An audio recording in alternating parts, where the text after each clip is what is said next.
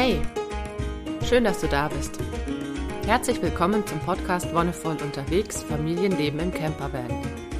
Mein Name ist Petra und ich freue mich, dass du uns auf diesem Abenteuer begleitest.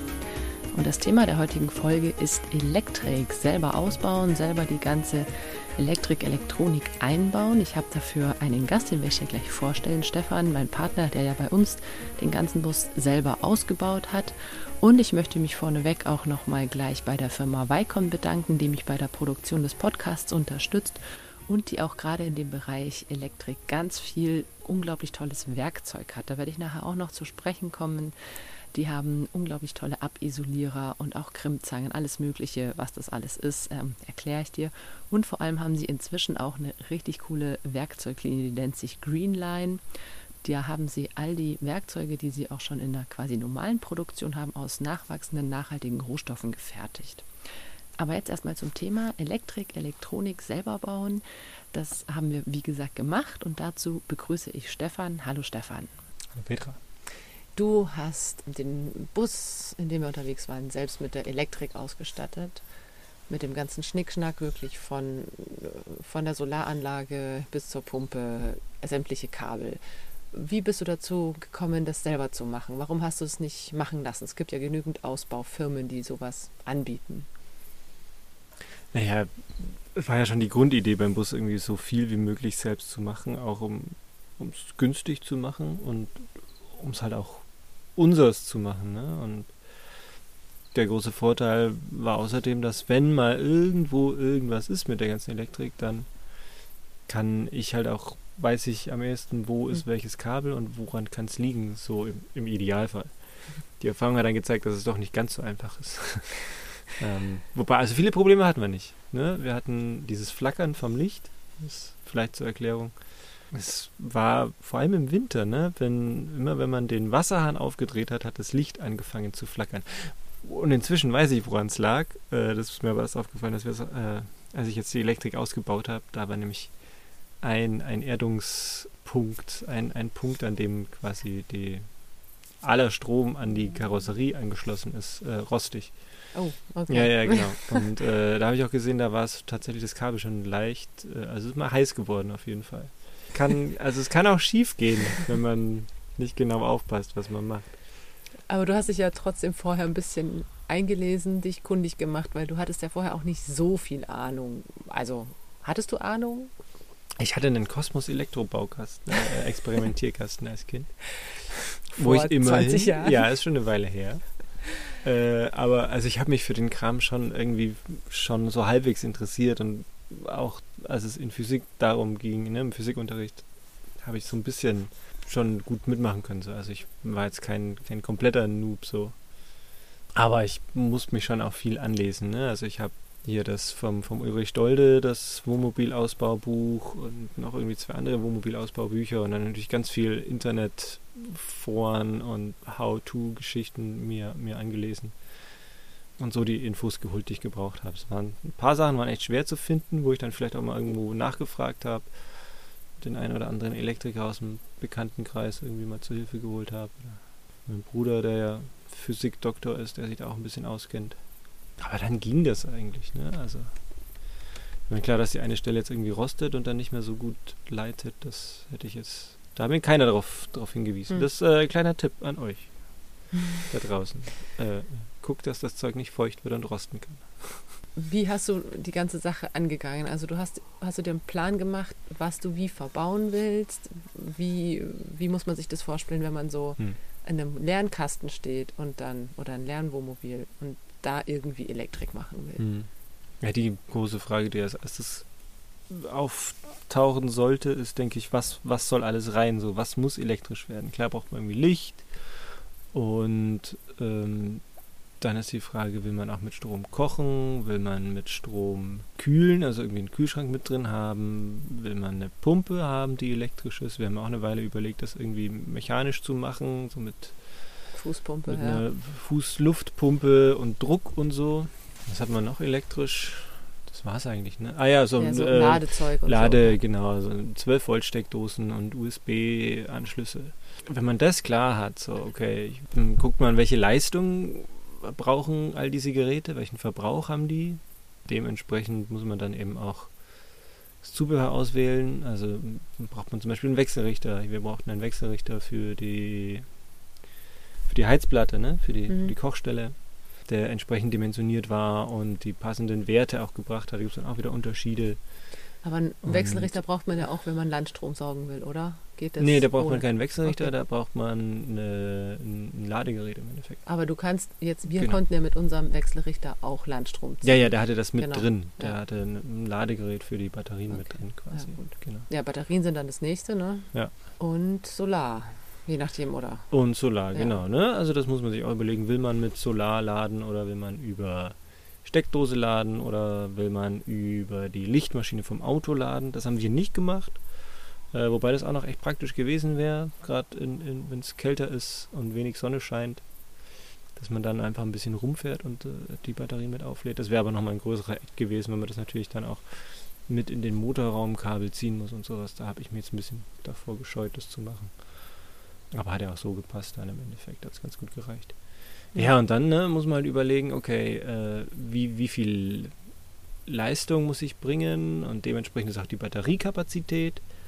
Also wie oft lade ich ungefähr mein Handy und meinen Laptop und wie viel will ich am Tag kochen, wie viele Stunden und wie viel Strom verbraucht die Pumpe, die ich verbaut habe. Das Licht ist im Grunde vernachlässigbar, das verbraucht fast gar nichts. Äh, ja, wie lange sollen ja. die Batterien halten, bis, bis äh, bis ich sie wieder aufladen muss, quasi. Ne? Also wie lange will ich ohne Strom auskommen können im, im Extremfall, hm. wenn sie jetzt gar nicht geladen werden. Und dann sehe ich schon, okay, welche Kapazität brauche ich dann an Akkus, die ich verbauen muss. Magst du kurz zu den Akkus was sagen? Da gibt es ja auch mehrere verschiedene Arten von Batterien.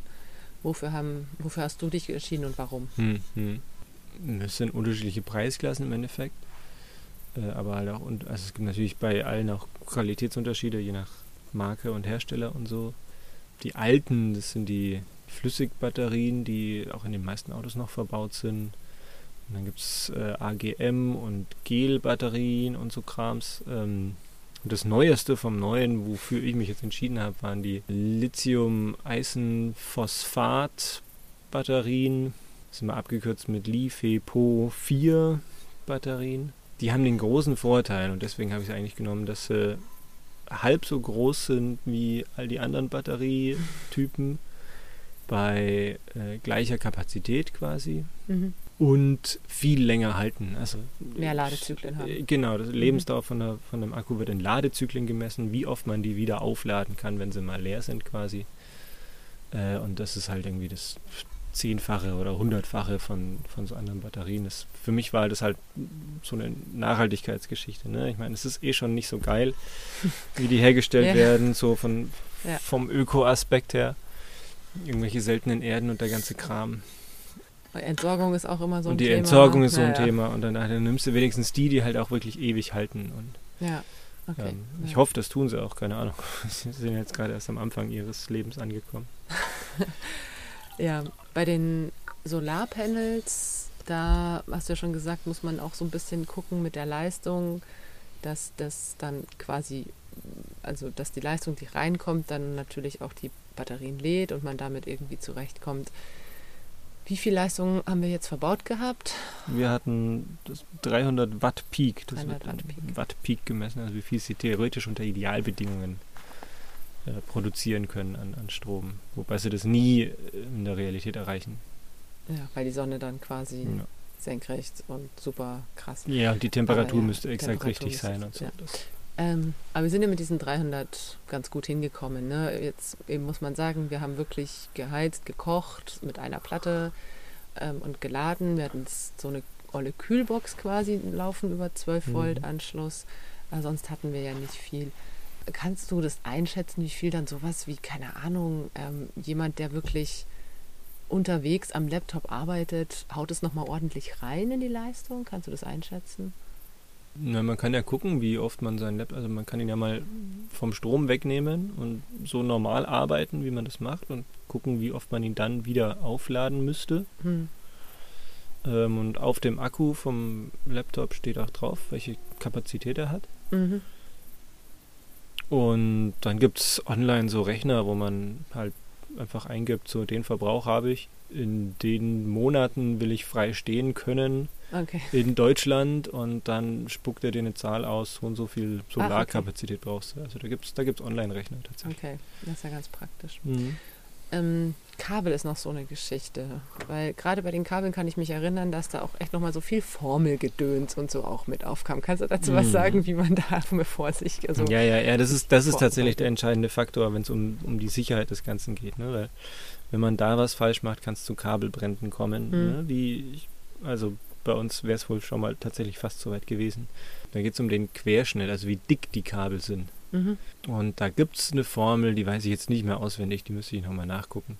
Gibt es aber auch im Internet zu finden. Je nach Länge des Kabels und wie viel Strom durchfließt, maximal. Mhm. Also wenn man jetzt überlegt, dass man quasi alle Verbraucher gleichzeitig laufen hätte, und dann legen, legen die Kabel eine bestimmte Strecke zurück und daraus kann man dann ausrechnen, wie dick die Kabel sein müssen. Und das, das hängt auch ein bisschen von, von der Spannung ab. Ne? Bei Hochspannung äh, so, so, so 240 Volt und sowas, da können die Kabel dünner sein und bei 12 Volt müssen die dann schon relativ dick sein. Also die, die Kabel, mit denen wir den Wechselrichter zum Beispiel angeschlossen hatten an die Batterien, die waren ja, so dick wie mein Daumen ungefähr. Mhm. So, ne? Weißt du, wie viel Quadrat die hatten? Hm, keine Ahnung, 24 oder sowas, keine Ah, Ahnung. Aber okay. also richtig, ne? waren Weil da halt auch eben Würste. ja, ja. 2000 Watt durchgelaufen sind, so, Ja. ne? Für den, für den, äh, für die Herdplatte. Ja. Und da muss man danach gucken und überlegen, dass man die möglichst kurz macht, weil je länger die sind, desto dicker müssen die werden. Also, Mhm. Also die Ähm, Batterie nah an ne, den genau, ja, ja, wir hatten das wirklich direkt nebeneinander ja, ja. alles. Das war ja nicht mal ein halber Meter. Nee, nee. Ja. Ähm, wir hatten aber trotzdem relativ viel Kabel dann, um die Solaranlage auf dem Dach zu befestigen. Mhm. Und wir hatten ja diese Variante mit, wir können, wenn wir irgendwo länger stehen, die Paneele mal abnehmen Mhm. und anders positionieren. Wie findet man da einen guten Weg zwischen der Länge des Kabels Mhm. und der Dicke? Noch, was ist noch praktikabel so? Mhm.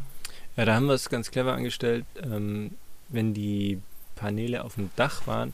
Man kann die unterschiedlich, wir hatten zwei Paneele und die kann man dann unterschiedlich schalten. Entweder macht man da eine Parallelschaltung, dass die nebeneinander laufen, oder eine Serienschaltung, dass die Mhm. hintereinander am Stromkreislauf Mhm. hängen.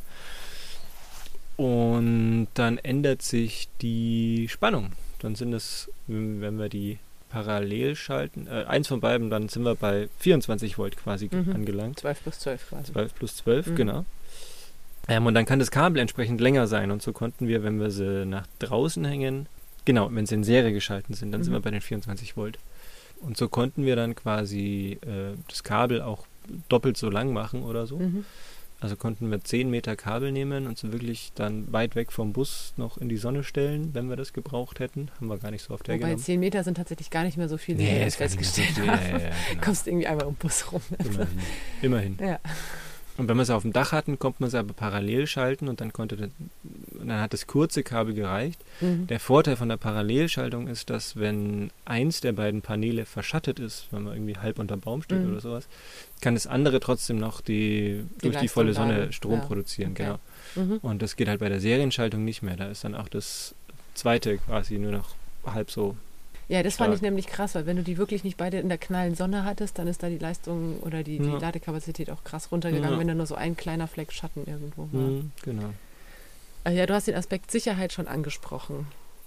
Jetzt, nachdem du es ein- und wieder ausgebaut hast und wir damit unterwegs waren. Ja, wie schätzt du das ein, so als Laie sich an so ein Thema heranzuwagen? Ist, kann man das wirklich so machen, dass es wirklich sicher ist? Und meinst du, hast jetzt gesagt, wir hatten da echt Glück? War es so dramatisch? Oder Keine Ahnung. Was passiert bei dem Kabelbrand? Also was ist so das Schlimmste, was passieren kann, wenn man es verkackt? Das Schlimmste, was passieren kann, ist, dass der ganze Bus abbrennt und du selber mit. Das, das ist scheiße. Blödstenweise. ähm, äh, keine Ahnung. Das merkt man aber vorher. Ja, du merkst vielleicht, dass es irgendwo komisch riecht nach verbranntem Plastik und Hm. irgendwo Qualm rauskommt oder sowas, hoffentlich. Aber einen Kabelbrand gibt es ja auch nur, wenn Verbraucher Strom ziehen. Wenn oder? Strom läuft, Ja, genau. okay. Ja. Ich meine, wir hätten echt, ähm, nachdem dieses Flackern aufgetaucht ist, vielleicht nochmal ein bisschen genauer hingucken sollen. So, ne? Mhm. Also wenn irgendwo an der Elektrik was ist, vielleicht wirklich so als kleiner Tipp immer genau hingucken. Ansonsten beim Ein- und Ausbauen und all dem, also ich, ich war da anfangs auch echt vorsichtig und habe mir immer Gummihandschuhe angezogen und alles und inzwischen weiß ich, hey, 12 Volt ist so diese Stromschlaggeschichte hat man bei der Geschichte über, überhaupt nicht zu 12 Volt spürt man nicht, oder? Nee, das okay. geht gar nicht durch die Haut durch. Das, Ach krass, okay. Ja, genau. Ja, okay. Ähm, also man kann da überall an sämtliche Kabel theoretisch gefahrfrei hinlangen und alles. Ich habe auch, wenn man die Batterien anschließt zum Beispiel, dann gibt es auch oft Funken und ich bin einfach noch gleich erschrocken. Ah, und Scheiße, okay. Inzwischen weiß ja. ich natürlich, dass es passiert und bin da ziemlich entspannt, mhm. weil es passiert nichts so. Es ja. ist wirklich ungefährlich. Also die, die größte Gefahr ist wirklich dass irgendwo ein Kontakt nicht richtig angeschlossen mhm. ist, irgendwas nicht richtig, ne? Und dann da quasi ein Engpass entsteht, eine Engstelle. Und das ist wie, Strom kann man sich immer gut wie bei einem Fluss vorstellen, ne? der, mhm. der irgendwo entlang fließt. Und wenn da irgendwo eine Stelle ist, wo wo es eng wird, wo der, der, reisende Fluss plötzlich auf engstem Raum durchkommen muss, mhm. dann entsteht da halt krass Reibung und Hitze und Kaboom.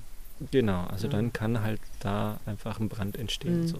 Alles klar. Und das ist so die große Gefahr. Also im Idealfall hat man vielleicht auch die Möglichkeit, immer wieder mal zu gucken, gerade an den, an den äh, Stellen, wo mhm. viel Strom fließt, ja. ob da alles in Ordnung ist. Und okay, ja. Auch was jetzt so mit Ausbauen und Kindern angeht, das war für dich kein Thema, dass du gesagt hast, nee, ich kriege das alles so sicher und safe hin, dass das für die Kinder auch keine Gefahr darstellt. Das ist Wenn man halt jetzt auch 240 Volt Geschichten verbaut, da ist ja dann eher die Gefahr, mhm. dass die Kinder da irgendwo, ne, wie ja zu Hause bei den Steckdosen im Grunde auch. Ähm, und da habe ich halt geguckt, dass entsprechend auch Sicherungen mhm. verbaut sind. Ähm, da gibt es auch Vorschriften, die man beachten muss. Mhm. Wir haben beim, beim Herd haben wir darauf geguckt, dass der von selber ausgeht, wenn kein Herd drauf, äh, kein Topf drauf ja. steht und so Geschichten. Naja. Ähm, aber bei der, bei der 12 Volt Elektrik ziemlich entspannt. Jetzt noch eine konkrete Frage zum Arbeiten mit Kabeln, mit Strom, mit Gedöns. Du hast es schon angesprochen, du hast erstmal noch mit Gummihandschuhen gearbeitet. Ähm, braucht sonst noch irgendwas für einen Arbeitsschutz und braucht's, was braucht es für Werkzeug hm. dafür? Hm. Also es hm. ist ja schon auch hm. Spezialwerkzeug, um, um mit Kabeln zu hm. arbeiten. Und ich weiß noch, wie du immer vom Krimpen und sonst was gesprochen hast. Magst du da einen kurzen Abriss geben, wie genau Arbeitsschutz ah, okay, und Werkzeug? Ähm, wichtig ist halt immer, bevor man irgendwas macht, alles von der Batterie zu lösen, so, dass da, oder die Sicherung rauszumachen, ne, wie man das hm. zu Hause ja auch irgendwie kennt wenn man da ein bisschen Heimwerk hat. Dann, genau, äh, gibt es so ein paar Dinge, die bei der Autoelektrik wichtig sind. Und zwar muss, müssen das, die Kabel müssen so, so flexible Litzen, nennt man das sein. Also äh, nicht diese starren Kabel, weil die durch die Erschütterungen irgendwie kaputt gehen können mhm. oder die Verbindungen sich lösen können. Es müssen die, die flexiblen sein. Ähm, die gibt es aber teilweise auch im Baumarkt zum Beispiel zu bekommen. Tja, was braucht man dann an Werkzeug? Äh, man braucht irgendwas zum Abisolieren, dann braucht man ja, eine Krimpzange. Ähm, da quetscht man die Verbinder quasi auf die abisolierten Drähte drauf. Das sind so viele einzelne Drähte und da steckt man dann so diese Verbinder drauf und dann nimmt man die Zange und quetscht die da drauf zusammen, sodass das mhm. eine feste Verbindung ist und die, also da muss man auch so eine Zange nehmen, das kann man nicht einfach mit einer normalen Zange irgendwie machen. Also eine bestimmte Form hat, ne? Das hat so eine bestimmte Form und das sorgt dafür, dass die Oberfläche mit den Drähten auch alles gut mit verbunden ist, dass da mhm. der Strom gut durchfließen kann. Okay. Da nicht irgendwelche Lücken sind, wo dann wieder Engstellen quasi entstehen können. Ja, und dann gibt es verschiedene Verbindungsvarianten. Also es gibt zum einen gibt's, gibt's diese Steckverbinder, ähm, es gibt aber auch so, so Teile, die man einfach nur aufs, sogar aufs isolierte Kabel mit drauf klemmt und die sich da dann reindrücken mit so einem Metallteil. Die fand ich dann super praktisch. Auch dann kann man da ganz gut äh, irgendwelche Abzweige machen, mhm. Parallelschaltungen macht oder sowas. Die fand ich ganz cool. Und dann gibt es auch nur die Ader-Endhülsen, nennen die sich. Das sind nur so kleine, kleine Stifte quasi, die man oben drauf steckt. Die braucht man vor allem dann, wenn man wenn man die Kabel dann zum Beispiel mit dem Solarladeregler verbinden soll oder sowas, ne? Weil das sind dann oft diese Schraubköpfe, mhm. die man, die man, wo man die verbindet. Ähm, auch dafür gibt es so eine Quetschzange.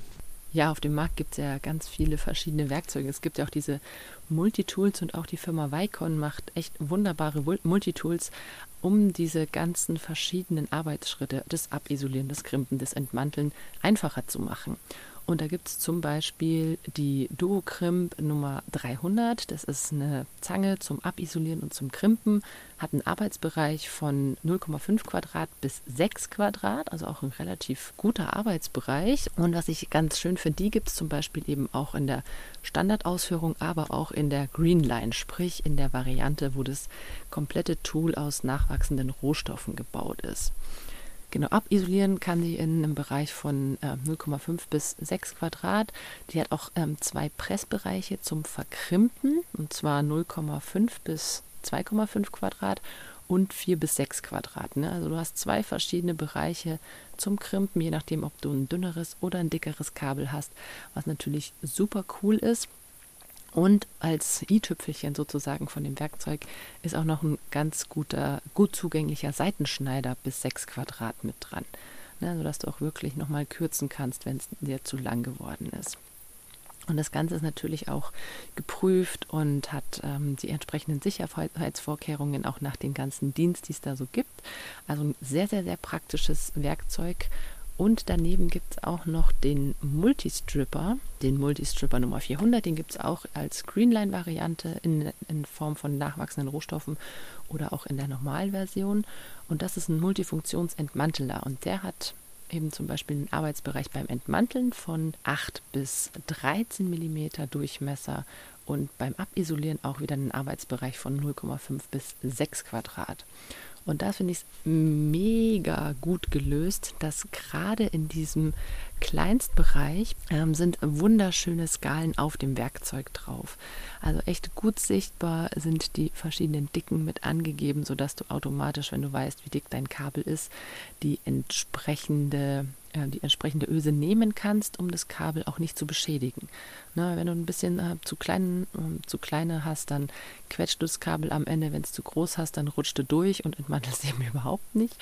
Und da gibt es eben sehr schön gekennzeichnet diese verschiedenen Dicken der Kabel, wo du es dann einfach reinlegen und ähm, durchziehen kannst. Das finde ich sehr praktisch und auch gut zu handeln. Und was eben auch sehr, sehr, sehr cool ist, ist, dass ein ganz bündiges Entmanteln auch an schwer zugänglichen Stellen möglich ist. Dadurch, dass dieses Entmantelungstool direkt vorne an der Spitze ist, kommst du zum Beispiel auch gut an Steckdosen oder sowas ran. Ne? Also wenn du irgendwo nur einen ganz schmalen Zugang hast und da sonst irgendwie immer rumfriemeln musst. Also das hatte ich tatsächlich bei der Kabelschere.